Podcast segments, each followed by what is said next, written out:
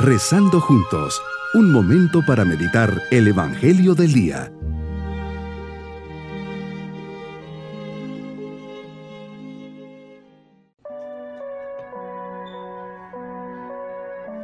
Qué gusto saludarles hoy 4 de mayo, fiesta de los apóstoles Felipe y Santiago.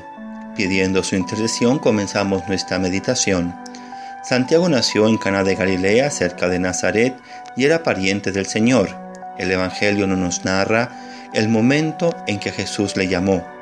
La Sagrada Escritura pone de relieve que Santiago ocupaba un puesto preeminente en la iglesia de Jerusalén. Felipe era natural de Bethsaida, la patria de Pedro y de Andrés. Se trataba de una pequeña ciudad próxima al lago de Genezaret.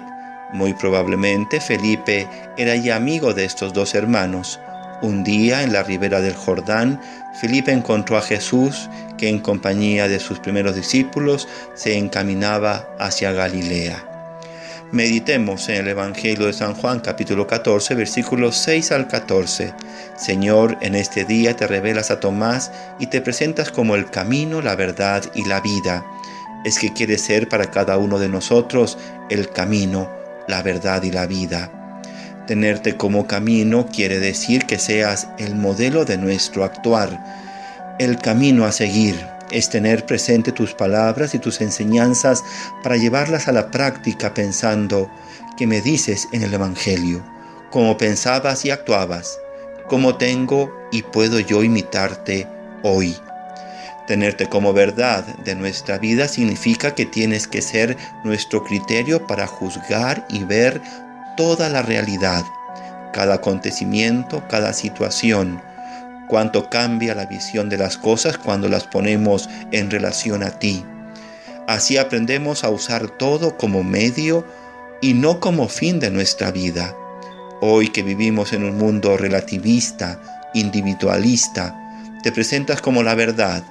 Sí, tú eres la verdad que nos hará libres.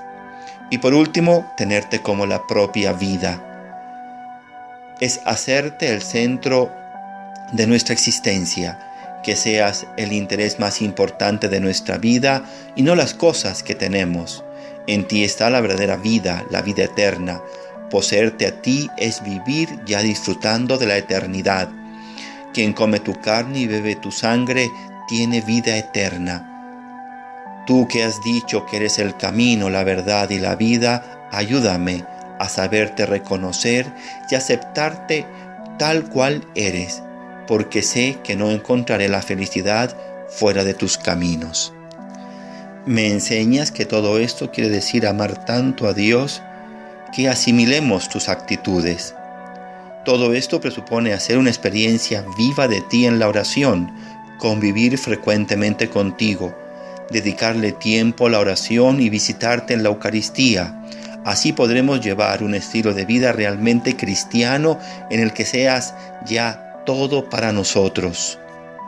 Felipe, uno de tus doce, envuelto en miedo, como los otros, en estos momentos antes de tu pasión, se atreve a pedirte que le muestres al Padre. Una petición buena, muy válida, ya que nos muestra que Felipe busca lo fundamental, el encuentro con Dios. En cambio nosotros no siempre vamos a lo que es realmente importante en nuestra vida, nos quedamos en lo superficial, en lo pasajero. Se nos olvida con frecuencia y nos acordamos solo de Dios en los momentos difíciles de la vida. Esto nos pasa a nosotros. Al tenerte cerca, nos olvidamos muchas veces de quién eres y nos preocupamos más por el qué puedes hacer por nosotros. Creedme, nos dices, arreglón seguido, el que cree en mí hará las obras que yo hago y las hará aún mayores. Por eso podemos decirte nosotros que solo te queremos a ti, tú solo nos bastas. Gracias Jesús, porque nunca has dejado de acompañarme a lo largo de mi vida, a pesar de mis muchas faltas. Te pido que me ayudes a llevar la cruz, porque sabes que soy débil y que no siempre tengo la misma disposición para cargarla. Sé tú mi fortaleza en todos los momentos de mi vida, cuando sean fáciles y también cuando me sea más difícil seguirte. Mi propósito en este día, seguir a Jesús sabiendo que es el camino, la verdad y la vida. Veré qué hay en mi corazón que me pueda estar alejando de Él. Mi vida es Cristo. Mis queridos niños, Jesús se presenta como el camino, la verdad y la vida. Nadie va al Padre si Jesús no se lo revela.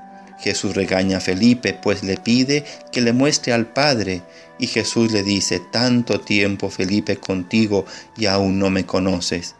Que Jesús no me reproche que no le conocemos. Y nos vamos con la bendición del Señor. Y la bendición de Dios Todopoderoso, Padre, Hijo y Espíritu Santo, descienda sobre nosotros. Amén. Bonito día. Hemos rezado junto con el Padre Denis Doren, Legionario de Cristo.